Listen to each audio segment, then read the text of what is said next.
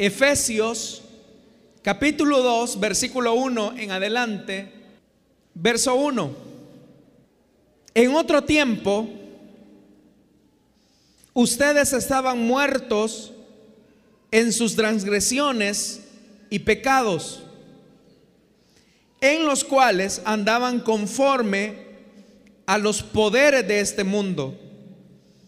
Se conducían según el que gobierna las tinieblas, según el Espíritu que ahora ejerce su poder en los que viven en la desobediencia.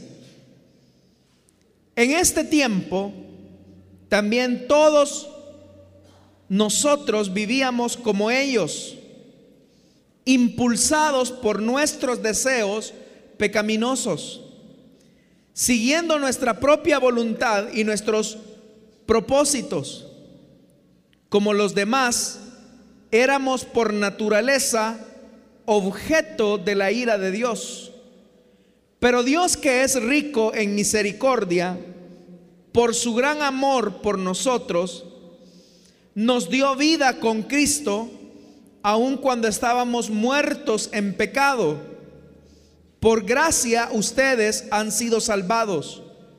Y en unión con Cristo Jesús, Dios nos resucitó y nos hizo sentar con Él en las regiones celestiales para mostrar en los tiempos venideros la incomparable riqueza de su gracia que por su bondad derramó sobre nosotros en Cristo Jesús.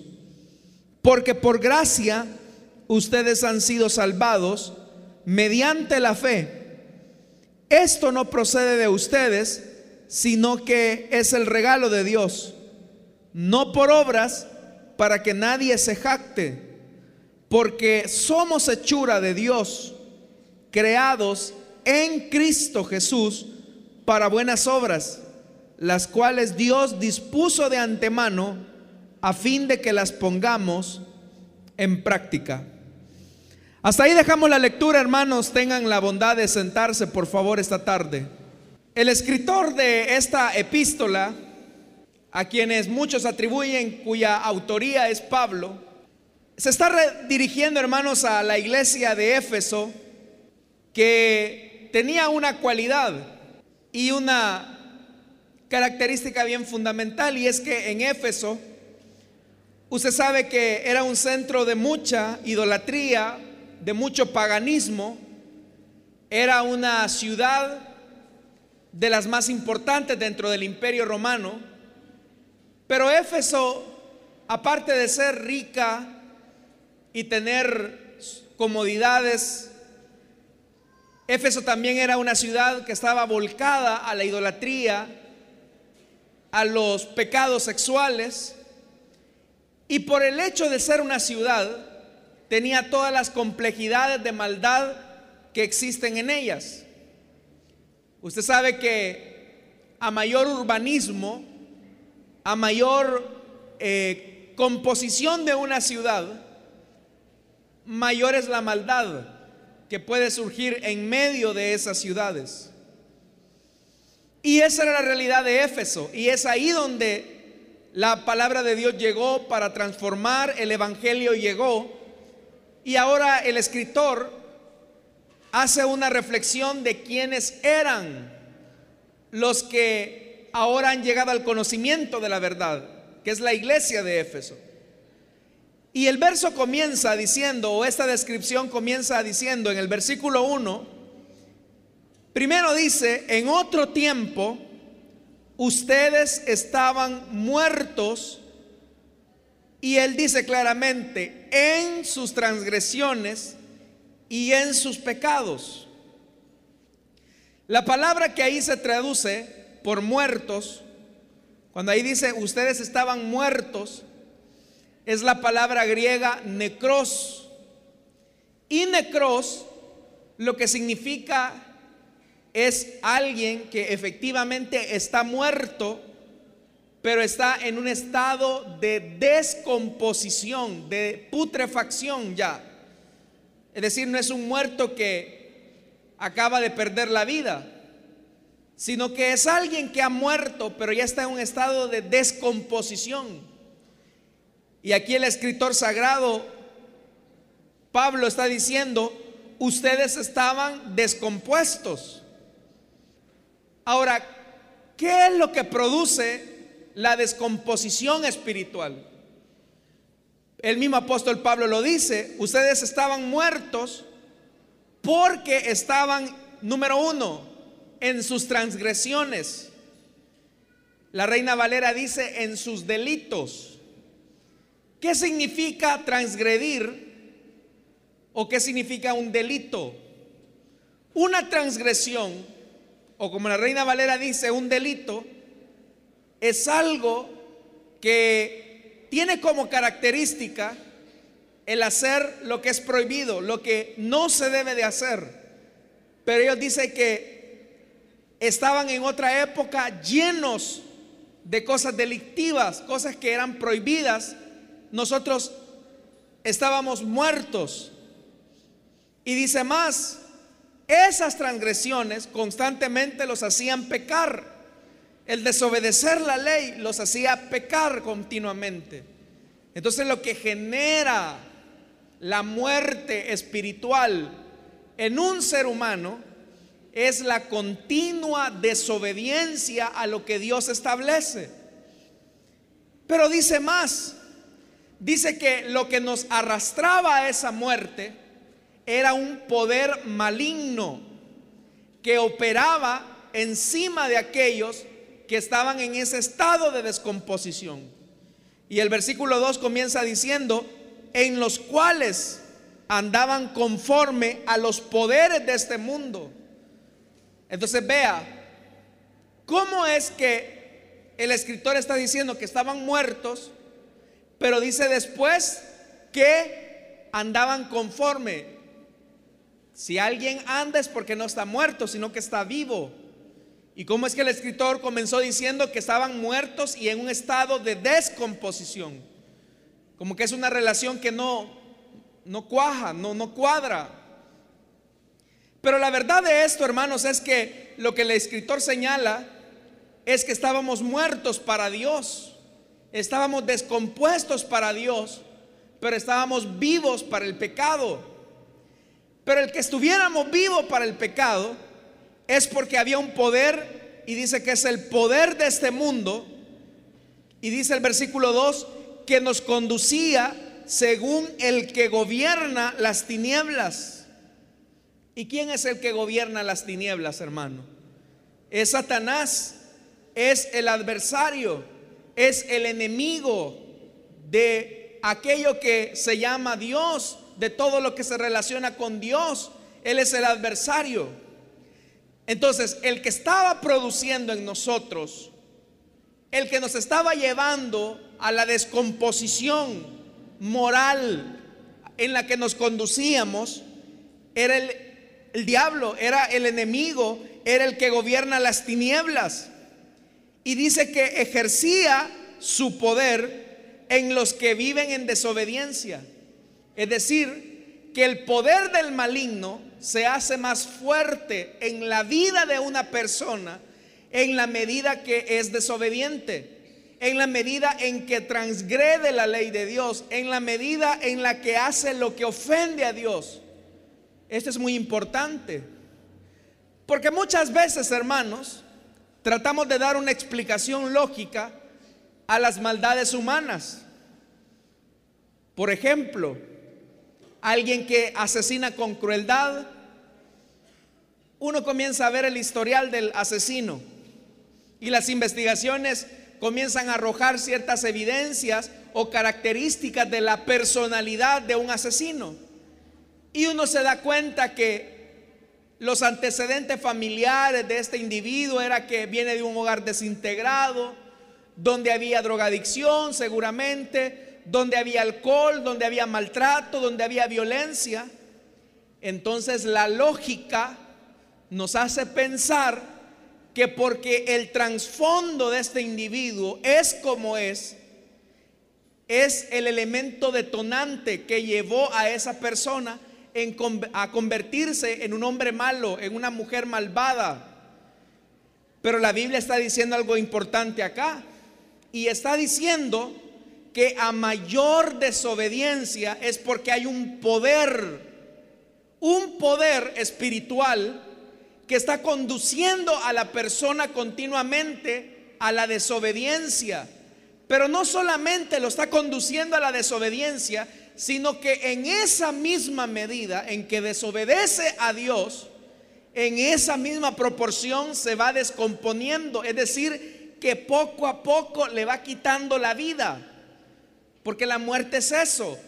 La muerte es un proceso de descomposición. En el momento, hermanos, en que una persona muere, usted sabe que se inicia un ciclo de descomposición natural hasta que llega a hacerse polvo con el pasar del tiempo. Pero todo es un proceso de descomposición. Entonces, el que nos incita a desobedecer a Dios, automáticamente, hermano, hermana, está cayendo en el poder del adversario y como dice aquí, el poder de este mundo, de quien gobierna las tinieblas. Y por eso es que las personas no pueden controlar su maldad del todo, porque continuamente hay un poder diabólico que está ejerciendo en ellos o incitando al hombre, a la mujer, a rebelarse en contra de Dios. Y eso nosotros lo venimos viendo desde la misma creación. Usted sabe que el enemigo, Satanás, es el que incitó a nuestros padres, Adán y Eva, a rebelarse en contra de Dios, a desobedecer a Dios. Y esa es la misión del diablo, que usted desobedezca la palabra de Dios. Y en la medida en que un ser humano desobedece a Dios, en esa medida el poder de las tinieblas está ejerciendo sobre él un dominio. Y ese dominio a su vez lo está descomponiendo, lo está matando a paso lento. Pero dice el apóstol más adelante, ese poder que se ejercía sobre ustedes porque estaban en desobediencia, dice el versículo 3, en ese tiempo, está hablando del pasado, también todos, nos, todos nosotros, es decir, Él se incluye, vivíamos como ellos. ¿Y cuál era la característica de estos hombres y estas mujeres en cuyos cuerpos se efectuaba esa descomposición espiritual y moral. Dice que vivíamos como ellos, impulsados por nuestros deseos pecaminosos. Es decir, que para que la influencia del adversario, para el que gobierna las tinieblas, surta efecto, es porque Él va a apelar a nuestros impulsos es porque Él va a apelar a nuestros deseos.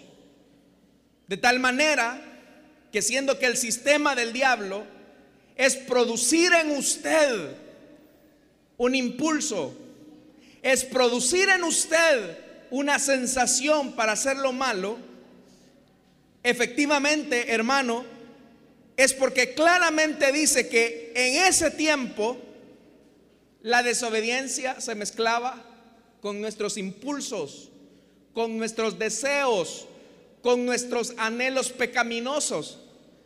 Entonces vea, hermano, el problema. El problema se está dividiendo en estas, en estas facciones. Número uno, está diciendo que estábamos muertos en nuestros delitos y pecados o en nuestras transgresiones. Nuestra desobediencia nos estaba llevando a un estado de putrefacción moral y sumada la putrefacción moral, eso se fusionaba con los impulsos pecaminosos, como dice acá, con nuestros malos deseos. Y a eso agréguele que a mayor putrefacción, a mayor muerte espiritual, Satanás tenía más control sobre nosotros. Es decir, que sobre un problema venía otro y por eso, hermanos, es que ahora uno debe de entender que detrás del pecado también está Satanás. A Satanás le interesa que usted desobedezca a Dios. A Satanás le interesa que usted contrarie a Dios, que le lleve la, la contraria, la oposición. Y es así, hermanos, como Dios establece el matrimonio, por ejemplo, como la unión entre un hombre y una mujer. Pero viene Satanás y le dice de repente a un hombre, revélate a ese sistema. Si a ti te gusta otro hombre, tú te puedes revelar y tomar tu estilo de vida. ¿Y qué tiene de malo que tú te cases con otro hombre? Si esos son tus impulsos, si esos son tus deseos. Y vea que en este mundo se apela al deseo. Note usted la publicidad que hay en los medios de comunicación. Para que un producto se venda, para que un producto sea aceptado por el mercado, nótelo, los productos van a apelar al deseo, los productos van a apelar a sus preferencias y eso es lo que hace el diablo. El diablo anda buscando que usted satisfaga sus impulsos, sus deseos. Y en la medida en que un hombre y una mujer apele a sus deseos, continuamente se va a rebelar en contra de Dios. Pongamos otro ejemplo más. Dios dice en su palabra, no tengan relaciones sexuales antes del matrimonio. Eso es lo que Dios dice en su palabra. Pero Satanás viene e impulsa a los hombres y a las mujeres. ¿Y para qué vas a esperar hasta el matrimonio? Si tú tienes ganas de acostarte con un hombre o tienes ganas de, acostarte con una mujer, y ahí está la oportunidad, ¿y por qué no la aprovechas? No seas bobo, porque si vos no aprovechás, otro va a aprovechar a esta mujer. No seas tonta, si tú no aprovechas a este hombre, otra va a venir y lo va a aprovechar. Así que dale, dale satisfacción a tu deseo, dale satisfacción a tu impulso. Pero vea, Satanás está apelando para que nosotros satisfagamos el impulso, el deseo. Pero ¿qué logra Satanás? Con que usted satisfaga sus impulsos y satisfaga sus deseos. Lo que Satanás logra es que usted se comience a descomponer, es que usted se comience a morir. Y en la medida en que usted está muriendo, está desobedeciendo a Dios, está muriendo. Y al morir, usted le está dando su autoridad, su voluntad a Satanás. Aquí hay una lucha. Aquí hay una lucha en estos versículos que hemos leído. ¿Y en qué consiste la lucha? La lucha consiste en a quién le doy mi voluntad. Si yo le doy mi voluntad a Dios, Dios me va a exigir a mí que controle mis impulsos. Y Dios me va a dar a mí la capacidad para controlar mis impulsos pecaminosos. De tal forma que controlando mis impulsos, obedezco a Dios y me someto a su voluntad. Pero ¿qué ocurre cuando una persona satisface sus impulsos, desobedece a Dios y le entrega su voluntad al príncipe de las tinieblas. Entonces el mundo se rige en dos caminos. Los que controlan sus impulsos pecaminosos, los que, aquellos que tratan la manera de agradar a Dios y de controlar sus impulsos pecaminosos para que la voluntad de Dios domine sobre ellos, pero también está el otro grupo, el grupo de los que satisface sus impulsos, de los que satisface sus deseos pecaminosos, pero le entregan su voluntad al príncipe de las tinieblas. Ahora bien, todos, sin excepción, nacimos en pecado. Nacimos satisfaciendo nuestros impulsos.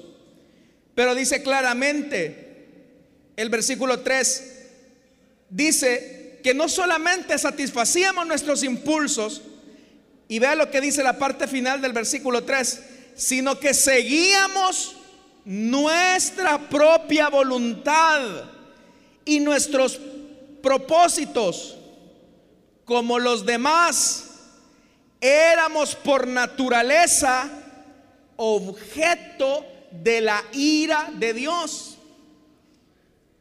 No solamente seguíamos nuestro impulso, nuestros deseos, y continuamente le estábamos cediendo nuestra voluntad al príncipe de las tinieblas, sino que en esa misma medida en que desobedecíamos a Dios, dice esa, esa palabra, que éramos objeto de la ira de Dios. Porque lo que Dios más ama de nosotros es la obediencia. Lo que Dios ama de los seres humanos es que obedezcamos su palabra, que la pongamos por obra, por práctica. Pero el Señor está diciendo que en otro tiempo, satisfaciendo nuestros impulsos, satisfaciendo nuestros deseos, descomponiéndonos cada día al satisfacer nuestros deseos, la ira de Dios iba aumentando, aumentando y aumentando. Y usted sabe que, como dice la carta a los hebreos, horrenda cosa es caer en manos de un Dios vivo. Y esa era la ira, hermanos. Y Dios estaba consciente que el ser humano abiertamente se estaba rebelando en contra de Dios. Aquí tenemos que hacer una pausa. Comience a analizar usted en su vida cuántas cosas usted está haciendo guiada por sus impulsos, por sus pecados, por sus emociones y que estos no agradan a Dios. Por ejemplo, veamos algo hermanos. ¿Cuántos nos enojamos? ¿Cuántos enojados hay acá? Mire que esa es una congregación de personas de paz bien tranquilas. Unos tres enojados hay. Vean el rostro, que está a su lado y la cara lo delata de enojado. ¿Cuántos nos hemos enojado alguna vez? Ay, viven felices ustedes, hermanos. claro, todos nos hemos enojado, hermanos, alguna vez. Todos nos hemos airado. Y la ira expresa un deseo pecaminoso.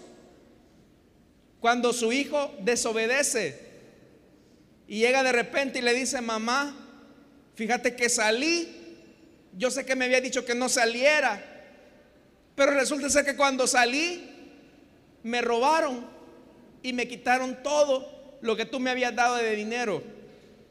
¿Usted cree que vamos a decirle, ay hijo, no te preocupes? No le decimos eso. Guiados por el impulso, ¿qué vas a hacer? Le decimos nosotros. Y queremos pegarle. Queremos quizás sacar nuestro enojo, enojo válido, pero que se expresa con impulsos pecaminosos. Pero la Biblia dice que aprendamos a controlar nuestros impulsos. ¿Por qué razón hacemos eso? Porque controlando nuestros impulsos obedecemos a Dios. Ahora, ¿Por qué le digo esto? Porque quiero, hermano, que usted entienda una verdad esta tarde. Y es que Satanás continuamente lo va a incitar a usted a que viva por impulsos. Lo que en otras ocasiones yo le he dicho, Satanás apela a que usted viva por emociones. Y ahora hablo de emociones pecaminosas. ¿Cuántas personas por el calor del momento han perdido la cabeza. ¿Cuántas personas no hay que encendidos por su tentación y encendidos por sus deseos han perdido la cordura porque han satisfecho sus emociones, sus impulsos, pero sin darse cuenta en la medida en que siguen dándole rienda suelta a sus impulsos, se siguen, hermanos, descomponiendo moralmente y entregándole su voluntad al diablo, al príncipe de las tinieblas, como dice acá la escritura. Entonces, ¿qué se necesita para ya no seguir en ese desenfreno, para ya no seguir en esa descomposición moral? ¿Qué se necesita para salir de esos estados pecaminosos? Porque aquí viene, hermanos, algo que es importante siendo que estamos muertos en nuestros delitos y pecados, un muerto ¿Qué puede hacer un muerto, hermano? ¿Qué puede hacer un muerto? ¿Jalarle los pies en la noche? No, ¿verdad? Un muerto no hace nada. E igual forma, de igual manera, un muerto no puede contener sus impulsos por sí mismo.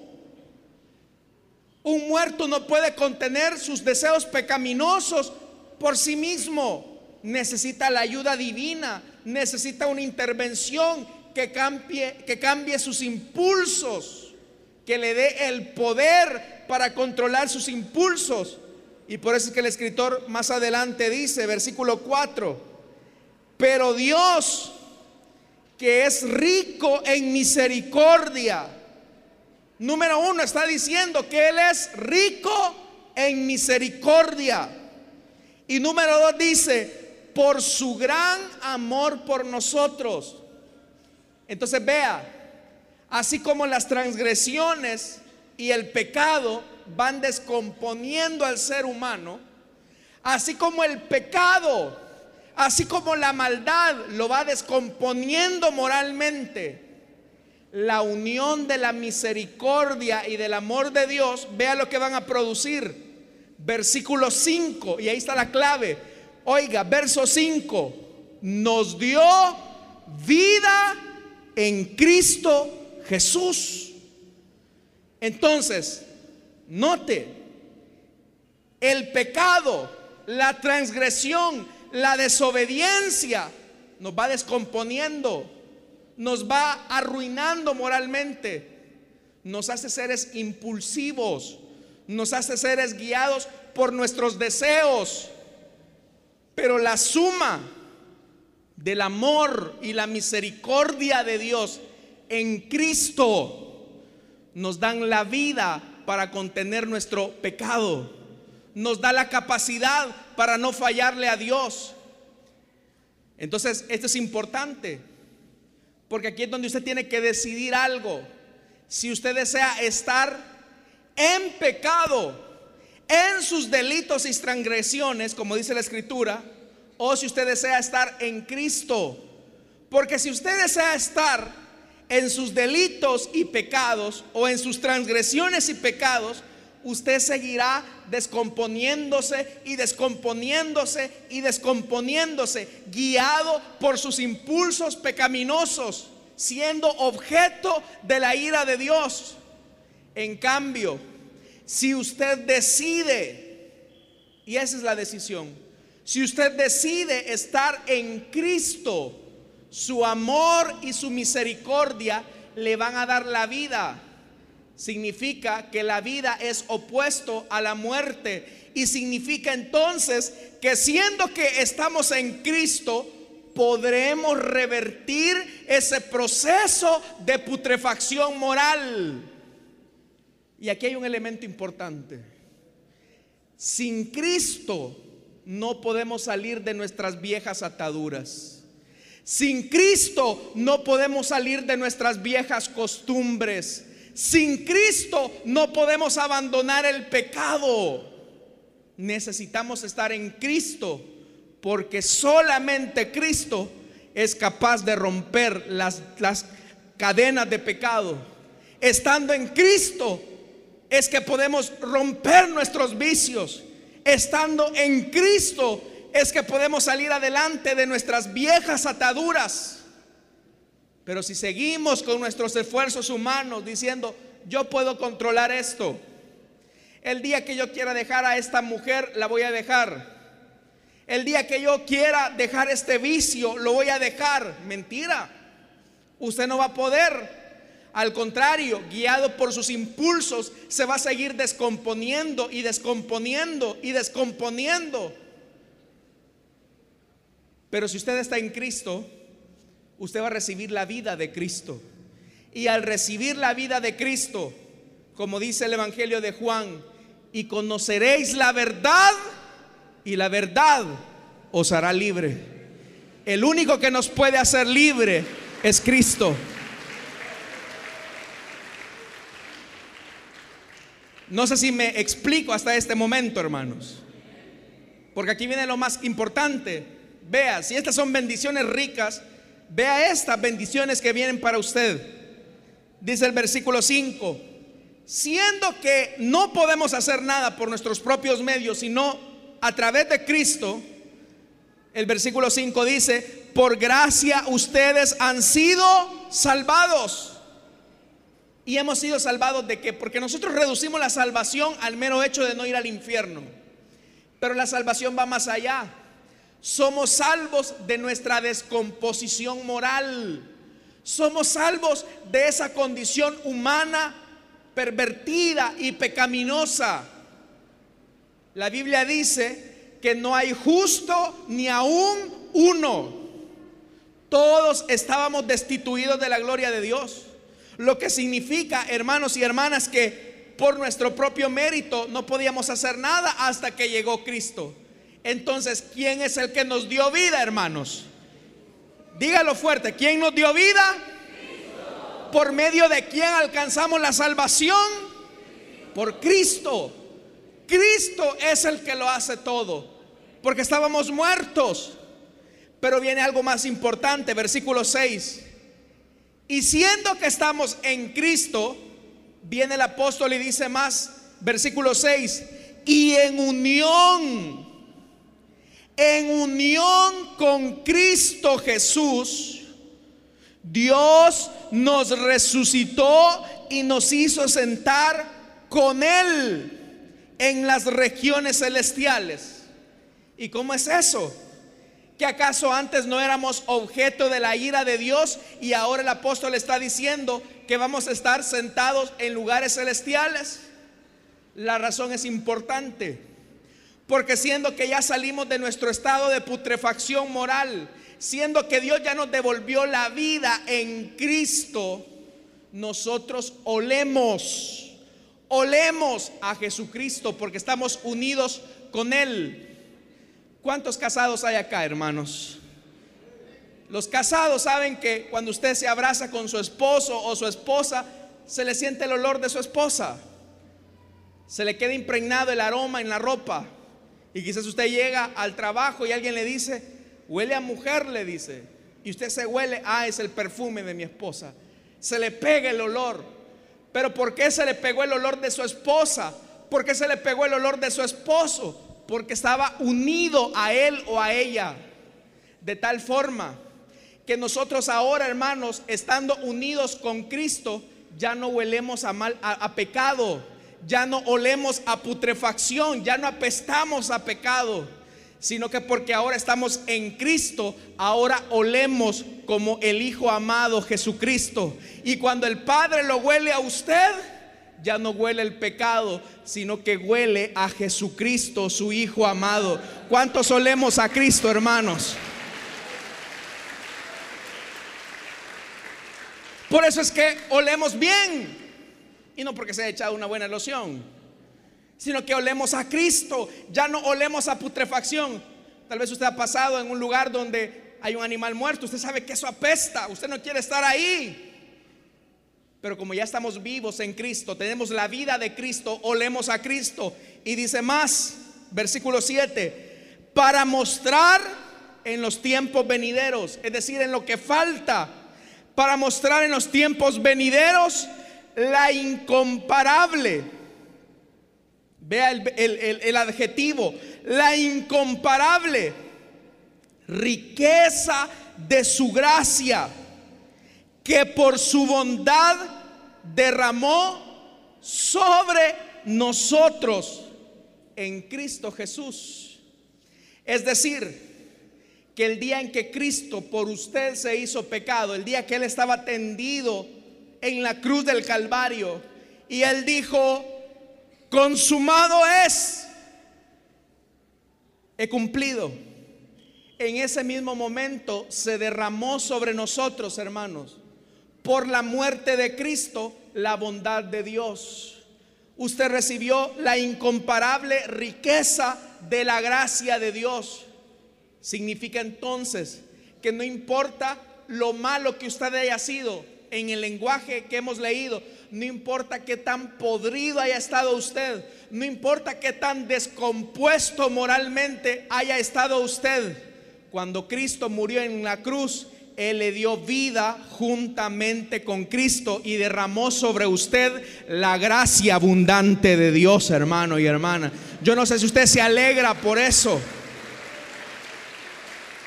Dios derramó su gracia. Derramó su gracia. Y dice el versículo 8, continúa rematando, verso 8, porque por gracia, ¿y qué es la gracia? ¿Qué es la gracia? La gracia puede significar muchas cosas, pero acá lo que significa es un don inmerecido. ¿Merecía usted recibir la compasión y la misericordia de Dios? ¿Acaso nosotros no éramos objeto de la ira de Dios? Eso era lo que merecíamos. La ira de Dios, el castigo eterno. Eso merecía usted, eso merecía yo. Eso merecía el violador. Eso merecía el asesino. Pero también lo merecía el religioso. El que cree que es buena gente. El que hace supuestamente cosas buenas. Por eso es que la Biblia dice que las buenas obras delante de Dios son como trapos de inmundicia porque igualmente iban a la condenación eterna el pecador violador que el pecador religioso. Los dos iban al infierno.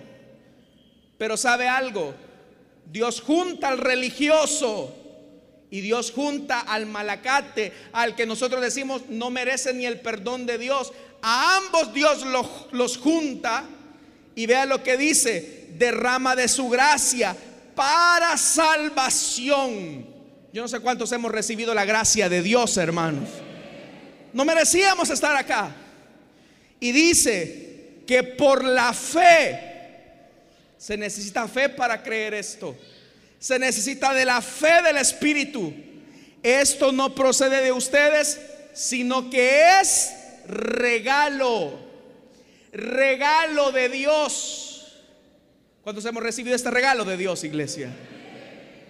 Ahora vea, el pecado, la desobediencia, lo estaban descomponiendo moralmente a usted. Lo estaban destruyendo a usted. Lo estaban desnaturalizando a usted. Pero el estar en Cristo, recibir su perdón, recibir su amor, produjo otra hechura en usted. Y vea lo que dice. No por obras para que nadie se jacte. Versículo 10. Porque somos. Esta es una seguridad. Porque somos, ¿qué dice? Hechura de Dios. La palabra griega que se traduce ahí por hechura es la palabra poema. Poema. ¿Y qué es un poema, hermanos? Un poema es un género literario que expresa la belleza y los sentimientos de alguien, ya sea en prosa o en verso. ¿Qué es lo que significa esto? Que después de que nosotros estábamos en un estado de descomposición moral, ahora Dios de esos pedazos hizo su poema. Hizo su poema y ese poema transmite una verdad, que usted es un testimonio vivo del amor de Dios, hermano y hermana. Usted es un poema vivo, como dice aquí la Biblia, somos hechura de Dios. Y vea lo que dice, que expresa el amor de Dios, versículo 10, creados. ¿Creados en quién? ¿A nuestra propia imagen? ¿A la imagen del pastor? ¿A la imagen de una religión? No. ¿Creados en quién? En Cristo Jesús para buenas obras, las cuales Dios dispuso de antemano a fin de que las pongamos en práctica. Lo bueno que antes no podíamos hacer porque estábamos descompuestos moralmente. Ahora que somos poema de Dios, ahora que somos hechura de Dios, tenemos la capacidad de hacer lo correcto, lo que agrada, lo que honra a Dios. Ningún cristiano puede vivir en pecado mucho tiempo. Si usted es un cristiano que tolera su pecado y usted se siente satisfecho viviendo en su pecado, aflíjase porque peligroso no sea hechura de Dios. El que es hechura de Dios se siente incómodo cuando le ha fallado a Dios. Dice, qué barbaridad, Dios no merece esto. Y yo como me estoy comportando de esta forma. ¿Sabe por qué siente esa bendita incomodidad? porque usted es hechura de Dios y ya no puede vivir en ese estado de pecado, ya no puede vivir en ese estado de descomposición. Yo no sé si usted se alegra por esto, hermanos, porque estando descompuesto moralmente, ahora Dios nos ha dado juntamente con Cristo su vida, su gracia y su salvación abundante. Él nos ha hecho libres del pecado, hermanos y hermanas. Termino con esto. El escritor sagrado dice, ya no vivo yo, ya no vivo yo, Cristo vive en mí. Y porque Cristo mora dentro de nosotros, es que ahora ya no estamos muertos más en pecado. Por eso, hermanos, cuán importante es que tengamos a Cristo en el corazón. Porque si tenemos a Cristo en el corazón, ya no nos vamos a descomponer más, porque tenemos la vida abundante de Dios, hermanos y hermanas. Así que yo no sé si usted se alegra por esto. Espero que sí. Y espero, hermanos, que ahora que ha recibido su nueva vida en Cristo, pueda vivir y practicar las buenas obras que Dios manda. Vamos a cerrar nuestros ojos, hermanos, y vamos a darle gracias a Dios por su vida abundante. Rápidamente, si hay alguien que desea entregarle su vida a Cristo o desea reconciliarse, puede ponerse de pie. Si hay alguien que desea entregarle su vida a Cristo o desea reconciliarse, puede ponerse en pie. Si usted cree que moralmente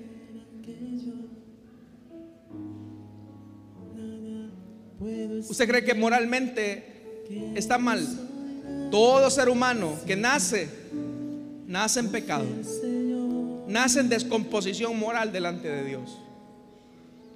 Y para que esa descomposición se revierta es necesario que la vida venga. Y la vida solamente puede venir a través de Cristo. Si usted ha entendido esta verdad tan sencilla y usted desea entregarle su vida a Cristo, puede ponerse de pie y caminar hacia el frente para recibir la vida de Cristo. Si hay alguien acá esta tarde que quiere decirle al Señor, yo quiero recibir la vida que tú das, ya no quiero estar muerto, ya no quiero ser insensible. Yo he querido salir por mis propios medios, mas no he podido. Necesito una fuerza, necesito tu apoyo que me ayude a controlar los impulsos pecaminosos. Esta es la tarde para que tú le entregues tu vida a Cristo, para que tú te reconcilies con Dios y te has alejado. Si has permitido que la muerte vuelva nuevamente a ti, levántate y ponte a cuentas con el Señor esta noche. ¿Habrá alguien Habrá alguien esta noche que desea entregarle su vida a Cristo, que desea reconciliarse, que desea recibir la vida abundante de Cristo. Póngase de pie y vamos a orar por usted. ¿Habrá alguien que desea entregarle su vida a Cristo o desea reconciliarse? Dios le bendiga a la señorita que viene aquí atrás. Qué bien. Porque los jóvenes están siendo tocados también. Tú puedes recibir la vida en Cristo. Él te da la vida para retener los impulsos pecaminosos. ¿Alguien más? ¿Hay alguien más que desea entregarle su vida a Cristo o desea reconciliarse? Póngase de pie. Caballero, señorita, si usted desea entregarle su vida a Cristo, si usted sabe que por sus propias fuerza no ha podido vencer su pecado. Esta es la tarde para que usted le rinda su corazón al Señor. Si no lo hay, vamos a orar por esta vida. Oremos. Padre que estás en los cielos, te damos las gracias, Señor, porque nos has dado vida juntamente con Cristo Gracias Señor porque muertos al pecado vivimos para ti. Esta tarde venimos, a presentarte esta vida que reconoce su necesidad de ti. Perdónala, límpiala, limpia su pecado, Señor. Dale una nueva vida en Cristo Jesús. Ahora que se levanta de sus rodillas, Que la vida de Cristo rompa esas cadenas y esas ataduras. En el nombre de Jesús. Amén y amén.